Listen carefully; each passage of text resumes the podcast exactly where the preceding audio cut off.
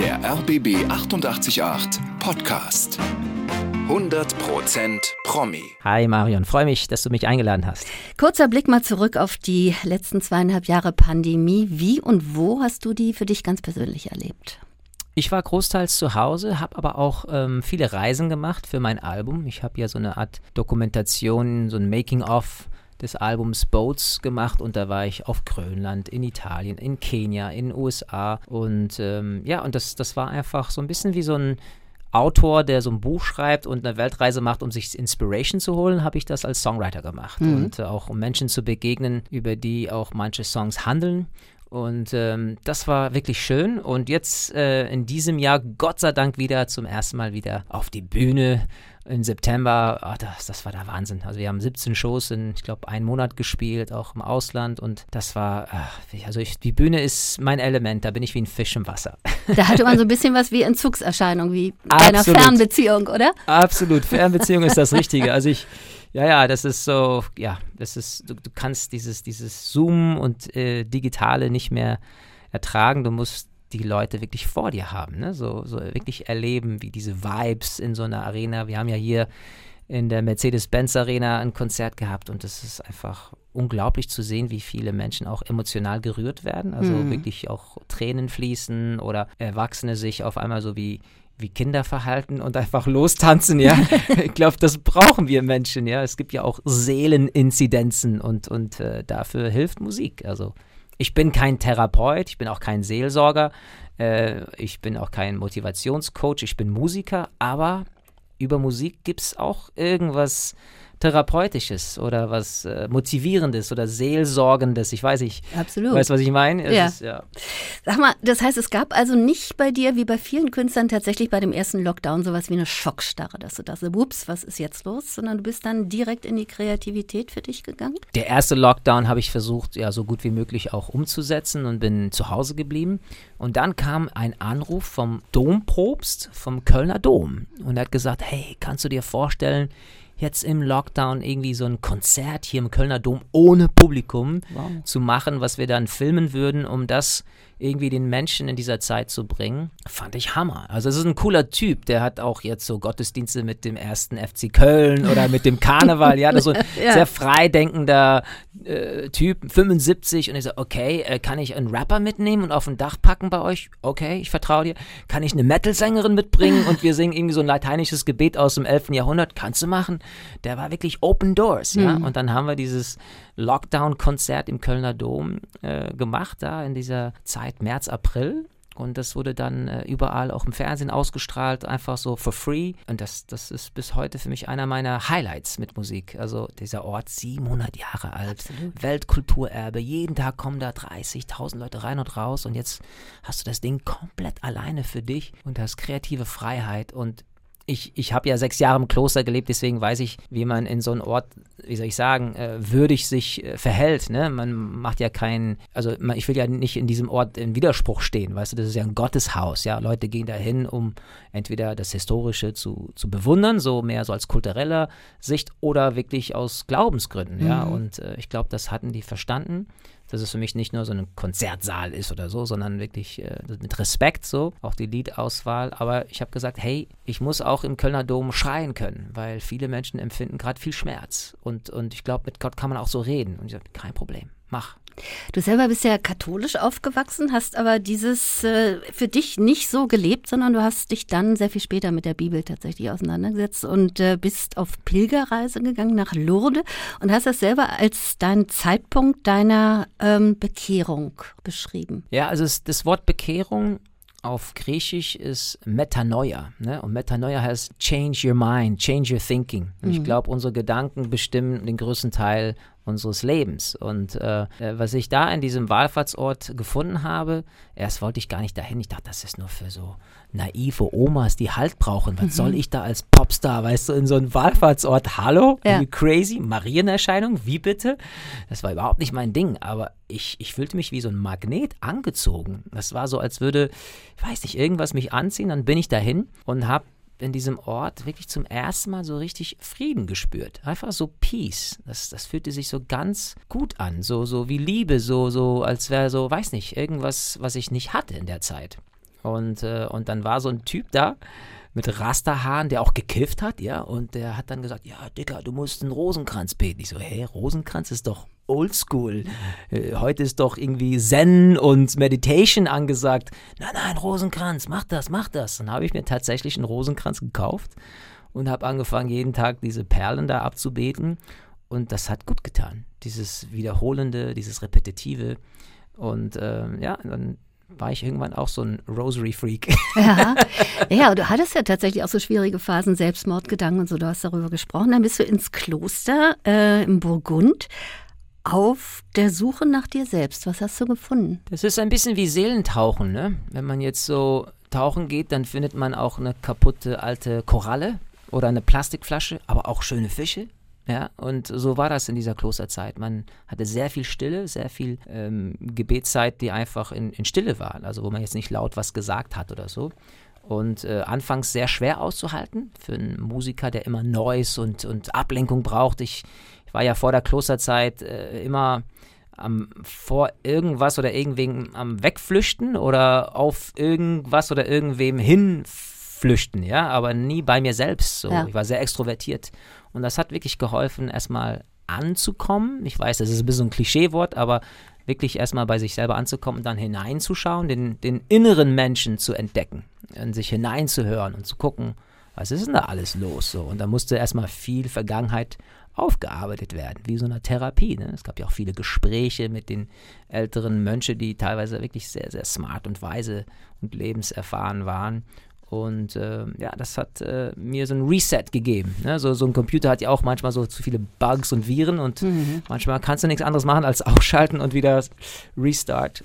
Und das tat gut, ja. Und als du reingegangen bist ins Kloster, hattest du eigentlich so für dich mit der Musik tatsächlich abgeschlossen?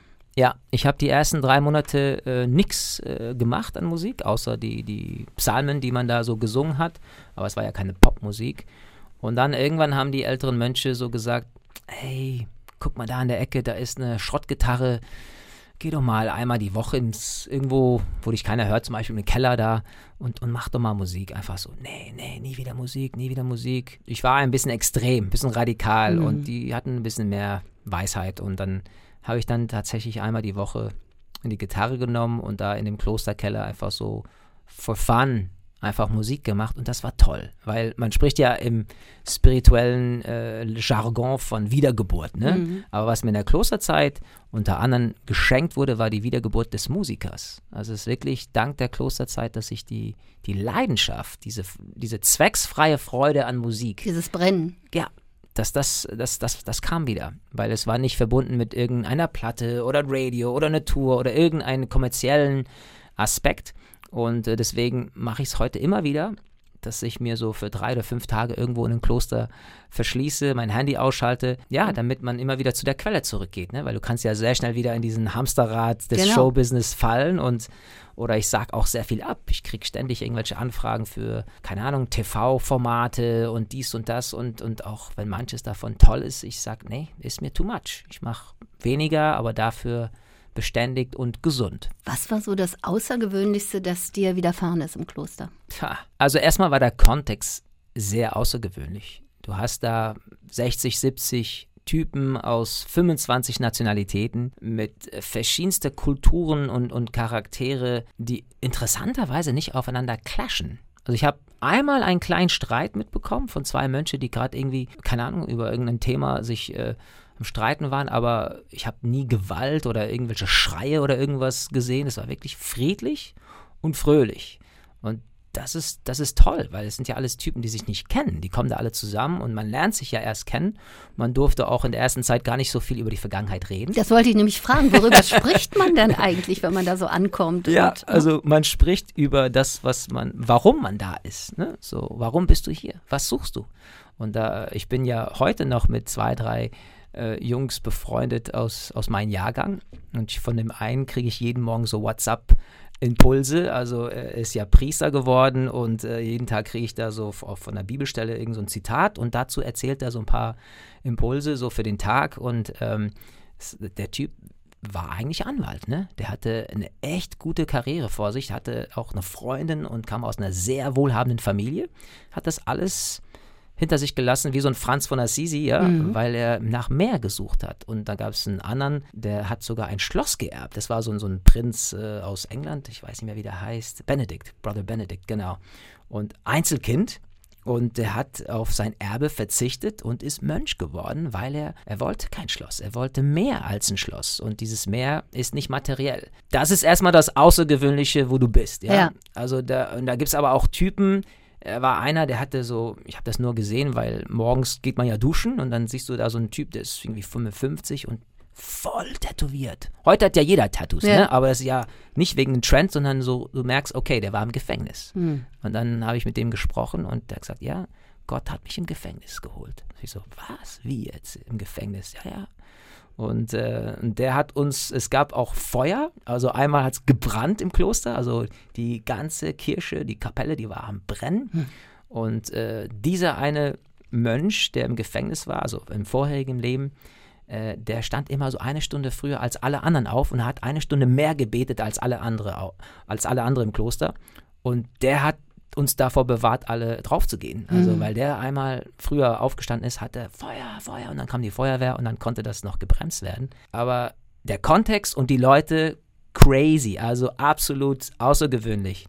Und was man dann dann erfährt, ist einfach, ja, du, du, merkst, ähm, dass du nicht klarkommst, ne? weil du musst alles von neu lernen. Das ist wie, wie so ein Baby, der lernen muss zu laufen. Also mhm. alles, was du bis dahin gelernt hast, hilft dir nicht viel. Also du musst erstmal überhaupt Französisch lernen. So. Also ich konnte zwar ein bisschen Französisch, mhm. aber so ernsthaft.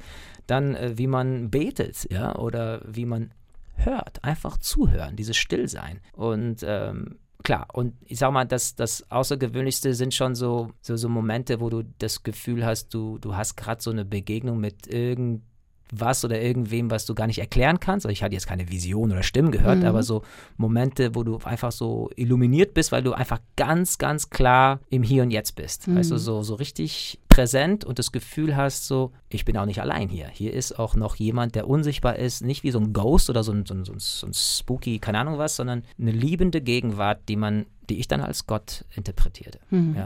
Und dieses hier und jetzt äh, genießen tatsächlich das berühmte Carpe Diem. Gelingt dir das auch heute noch? Ähm, nicht immer. Nicht immer. Also ich versuche jeden Morgen Atemübungen zu machen, Achtsamkeitsübungen und dann auch so eine halbe, dreiviertel Stunde stilles Gebet. Das ist so mein Morning Ritual. Und äh, wenn ich das mache, dann dann habe ich einen guten Tag. Aber es gibt Tage, da musst du äh, schon morgens um 8 ein Radiointerview geben. Und da muss ich. Äh, oder noch abends genau.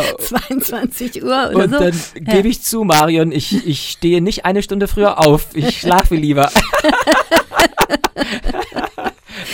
Hat äh, diese Spiritualität und der Glaube dir auch geholfen, über diese Pandemiezeit zu kommen, dass du also gar nicht so in diese tiefen Zweifel oder Verzweiflungen kamst? Ich glaube ja. Also für mich ist es irgendwie ähm, normal, äh, immer wieder herausgefordert zu werden. Also ähm, ich meine, allein mein, mein Background in einer vagabunden Familie, heute hier, morgen da, nicht eine feste Schule oder feste Freunde zu haben und äh, äh, ja, und das und dann so aus seiner Popmusik, äh, Lifestyle in ein Kloster und dann nach sechs Jahren wieder raus. Also ich glaube, ich bin so ein anpassungsfähiger Mensch geworden durch diese vielen abgefahrenen, außergewöhnlichen, extremen äh, Erlebnisse. Äh, und die Spiritualität tatsächlich. Also ich glaube, dass ähm, Dankbarkeit sehr, sehr hilft, ne? weil wir haben ja die Tendenz immer auf das halb leere Glas zu schauen oder auf die Probleme und ich finde auch unsere ähm, Nachrichten, Berichterstattung quantitativ sehr auf, das, auf die negative Schiene. Mhm. Ich würde mir wünschen, dass in den Tagesthemen oder Tagesschau auch mal so und die Good News von heute, bam, so und so viele Kinder sind auf die Welt gekommen. Absolut. Ja? Oder, ja. keine Ahnung, hier wurde jemand gerettet. Und das habe ich versucht mit meinem Album zu machen. Also ich habe versucht, wirklich gute Stories, Good News-Geschichten in Songs zu verpacken, die mich persönlich inspirieren, Mut machen, Hoffnung geben und hoffentlich auch die Zuhörer. Dann kommen wir jetzt genau auf dieses Album. War ein schöner Übergang. Fünftes Album jetzt in dieser Extended-Version mit sechs neuen Songs. Boats heißt es. Und diese Schiffern, also diese Buchstaben, haben ja was zu bedeuten. Ja, Boats ähm, sind die Initials, also die Initialen für Based on a True Story. Und äh, alle diese Songs basieren auf wahren Begebenheiten, also Dinge, die ich entweder selber erlebt habe oder Geschichten von Dritten, denen ich begegnet bin, die mich inspiriert haben. Und äh, ich kann dir jetzt eine biografische Story erzählen. Also meine Mutter starb sehr jung, sie war, ich glaube, 36, ich war fünf. Sie hatte Krebs und ähm, ein halbes Jahr später war ja Muttertag und ich wollte Blumen zum Grab bringen. Und dann bin ich so als fünfjähriger Bursche dahin und habe einfach so auf dem Weg dahin was gepflückt, was ich finden konnte. Und dann kam ich halt am Friedhof an und merkte, wow, die anderen Grabsteine haben echte Flowers, so richtige Rosen und Lilien und Blumensträuße und so. Ah, meine sehen nicht so toll aus. Dann habe ich einfach alle Blumen geklaut und auf das Grab meiner Mutter gelegt. Mhm. und äh, das, ja, das hat mich immer wieder so gejuckt in mein Gewissen. Ist ja kein Verbrechen, ja, ich kannte die zehn Gebote nicht, hallo. Aber ja, deswegen war ich letztes Jahr im Oktober nochmal da mit einem Pickup-Truck voller Blumensträuße, um das wieder gut zu machen und habe den Friedhof einfach mit frischen Blumen bestückt. Und dann haben die Leute im Dorf teilweise auch geweint und ich glaube, einer hat sogar gesagt, ah, jetzt wissen wir, wer der Ganove von damals war. Mhm. Wow, was für eine Geschichte. Das ist die Geschichte von Mother's Day, so heißt der Song. Ja. Wie entstand die Idee überhaupt zu diesem Album in dieser Form? Ich habe diesen Satz, glaube ich, irgendwo gehört. Ähm, ein guter Song besteht aus drei Akkorde und der Wahrheit. Und das hat mich irgendwie so, irgendwie, ich weiß nicht, ich habe gesagt, hey, wie wäre es, wenn man ein Album schreibt, ähm, wo es nicht nur um wahre Gefühle oder, oder, oder Zustände geht oder Emotionslagen, sondern auch wahre Stories. Also ich liebe Filme, die äh, based on a true story sind, weil mhm. das hat, finde ich, immer eine besondere Kraft. Also irgendein so äh, Scriptwriter aus Hollywood, der eine fiktive Romanze schreibt, denkst du, okay, im Film ist immer alles toll und Happy End, aber was ist mit dem echten Leben? Da sieht es nämlich immer so aus. Ne? Aber es gibt die echten guten Stories, auch im echten Leben. Die hören wir zu wenig, finde ich. Und deswegen, ähm, ja, kam ich auf diese Idee, let's write an album based on true stories. Und ähm, das ist ja, interessant, wie, wie gut das ankam. Ich glaube, vielleicht ist es auch ein Nerv der Zeit, den man damit trifft, weil Leute im Moment vielleicht auch einfach Good News brauchen, Hoffnung, Kraft ziehen wollen aus Musik. Und ähm, deswegen habe ich dann gesagt, okay, dann meine Plattenfirma gesagt, hey, dein Thema kommt so gut an, können wir nicht nochmal ein halbes Album hinterherhauen? Und dann so, okay, dann haben wir nochmal sechs Nummern rausgehauen, die jetzt in dieser Extended Edition äh, gekommen sind, ja. Gehen wir gleich nochmal genauer durch, aber was ist bei dir meistens zuerst? Erst der Text, erst die Musik? Unterschiedlich. Also früher war es erst die Musik, also erst die Melodie und dann habe ich, ah, was kann man da für ein Thema mit verbinden? Und heute ist es so 50-50, würde ich sagen sagen. Also zum Beispiel der Song ID, das ist mir nachts äh, irgendwie im Halbschlaf so gekommen. So, da war die Melodie da und ich so, okay. Und ich wollte sowieso einen Titelsong für mein Album haben. Also, ah, das passt mit ID, ID, ID. Und, aber es gibt auch äh, Songs, die ganz anders entstehen, zum Beispiel ähm, Running Blind. Ähm, da hatte ich erst den Titel und dann dachte ich so, hm, ich glaube, wir sollten unbedingt mit diesem Thema einen Song schreiben. Die Geschichte ist die, er geht um einen Freund von mir, er heißt Henry Wanyoke und kommt aus Kenia. Und der ist eines Tages als junger Mann, ähm, als sehender Mensch äh, schlafen gegangen und am nächsten Morgen blind aufgewacht. Overnight blind, bam. Und dann fiel er in so eine Art Depression und wollte sogar mit dem Leben aufhören und wurde von seinen Freunden aufgefangen. Und die haben ihn, ja, literally ins Laufen gebracht, weil er war ja Läufer und haben ihn einfach ermutigt, wieder zu laufen, aber als blinder Mensch. Und dann hat man halt so einen Begleiter, man ist an so einer Schnur gebunden und der hat sich tatsächlich dann für die Paralympischen Spiele im Jahr 2000 in Sydney qualifiziert. Jetzt ist er da, ich glaube, das war so ein 10.000 Meter Lauf, ein paar hundert Meter vor Ziel und ähm, auf einmal, also am Führen, ja, auf einmal bricht sein Begleiter zusammen er war krank, hat es ihm, glaube ich, vorher nicht gesagt, weil sonst hätten die nicht antreten können oder so. Und Henry war dann so, was mache ich jetzt? Ja, er sieht ja nur schwarz. Äh, und der hat einfach beschlossen, weiterzulaufen und hat diesen Begleiter noch mitgeschleppt, ja. Und ich glaube, irgendwann kam so eine Art Kurve im Stadion und dann haben die Leute im Publikum irgendwie so ein Navi mit Zurufen, rechts, rechts, geleitet. Dann ist er nach rechts, dann ist er vielleicht zu weit nach rechts und dann haben wir links, links. Dann ist er nach links abgebogen. Das Publikum hat ihn ins Ziel gebracht und er hat die Goldmedaille mit nach Hause genommen. Und diese Story ist für mich eine großartige Metapher für einen Song. Weil ich glaube, wir haben alle schwarze Tage, ja, wo wir nicht weiter sehen, nicht weiter wissen. Und, und da nicht aufzugeben, da diesen Vertrauensvorschuss zu liefern, dass es vielleicht doch eine Stimme geben wird, die dich wie ein Navi zum Ziel bringt. Das ist die Message von Running Blind. Und, und so ist dieses Album voller solcher Stories. Da hören wir natürlich rein, jetzt erstmal genau in diesen Song. Und mit dabei auch Features, wie zum Beispiel Ray Garvey auf Best Bad Friend. Ja, Best Bad Friend. Also Ray ist irgendwie so, ich weiß nicht, wir haben so viele Parallelen. Und wir haben uns eigentlich sehr spät erst so wirklich kennengelernt und hatten ganz schnell eine gute Ebene. Also er kommt aus einer irischen Großfamilie, genau wie ich. Er war früher in einer sehr erfolgreichen Band und hat sich als Solokünstler weiterentwickelt, genau wie ich. Er ist sozial sehr engagiert, er hat eine eigene Stiftung mit seiner Frau und macht wahnsinnig viele Dinge, jetzt auch aktuell in der Ukraine. Und, und ich habe ja auch immer wieder so, so, so Projekte, die ich unterstütze, auch Friedensarbeit und so. Und äh, da haben wir uns auch gefunden. Und ist auch ein sehr spiritueller Typ, also so ein gläubiger Mensch. Und da haben wir uns auch, finde ich, auch äh, ja, gefunden. Und äh, deswegen ähm, hatten wir einfach Spaß äh, miteinander und wollten Musik machen und, und äh, Best Bad Friend, ja. Also ich, ich bin ein sehr schlechter Freund, wenn es um äh, die kleinen Dinge im Leben geht. Also ich vergesse zum Beispiel die Geburtstage meiner Freundin. und für die ist das sehr wichtig, ja. Für mich ist das überhaupt nicht wichtig, aber für sie ist das sehr, sehr wichtig.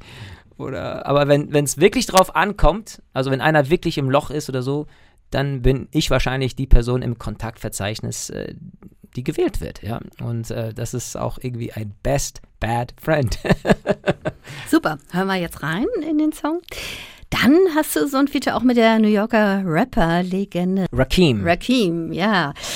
Auf Wonders. Ähm, ihr seid ja zunächst erstmal auf den ersten Blick beide sehr unterschiedlich. Absolut, ja. Also Rakim ist, also als ich diesen Song Wonders fertig hatte, dachte ich, hm, irgendwie müssen wir einen, ja, so einen Amerikaner zu Wort kommen lassen. Natürlich, ich bin ja Amerikaner, ich habe ja auch eine, einen US-Pass und einen irischen Pass, aber ich lebe ja nicht da. Und diese, ja, ich dachte, wir brauchen so eine Authority aus dem Hip-Hop. So, und Rakim gilt ein bisschen wie so der Erfinder vom Flow, ja, so ähnlich wie Miles Davis im Jazz, also es gab ja einen Jazz vor Miles Davis und nach, beziehungsweise er hat mit dieses Kind of Blue, diese eine Platte wirklich äh, einen, einen neuen Feld aufgemacht. So hat es Rakim auch mit dem Rap gemacht. Ne? Und äh, ja, der ist jetzt nicht so, wie soll ich sagen, ein, ein, eine Personality wie vielleicht Tupac oder ähm, keine Ahnung, LL Cool J so, aber mhm. ist ein sehr ruhiger, zurückhaltender Typ. Aber seine Kraft liegt in sein Handwerk. Der, der, hat, also der schreibt seine Texte. Ja, viele spitten den Rap einfach so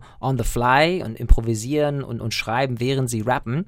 Aber er ist einer, der sehr genau überlegt und der hat auch Sachen wie intrinsisches Reimen hat er auch quasi erfunden.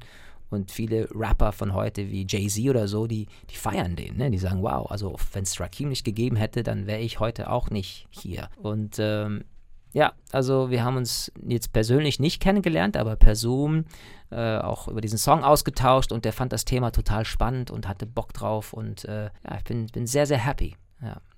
Und es gibt ja den berühmten Satz, wer nicht an Wunder glaubt, ist kein Realist. Und in diesem Song geht es um ein real äh, erlebtes Wunder tatsächlich. Ja, genau. Also der Song ist von einem Wunder, wenn man so will, äh, inspiriert, aber es beschränkt sich nicht nur auf dieses eine, sondern das ist sozusagen der Auslöser. Und die Geschichte ist die, ich habe irgendwann im Internet was gefunden, was mich total bewegt hat. Und zwar ähm, ist eines Tages in Oregon in so einer Schule ein junger 17-, 18-jähriger Amokläufer mit einer Pumpgun einfach in die Schulklasse gegangen. Und kurz bevor er dieses Massaker angerichtet hat, wurde er von einem Football-Coach aus dieser Schule verhindert.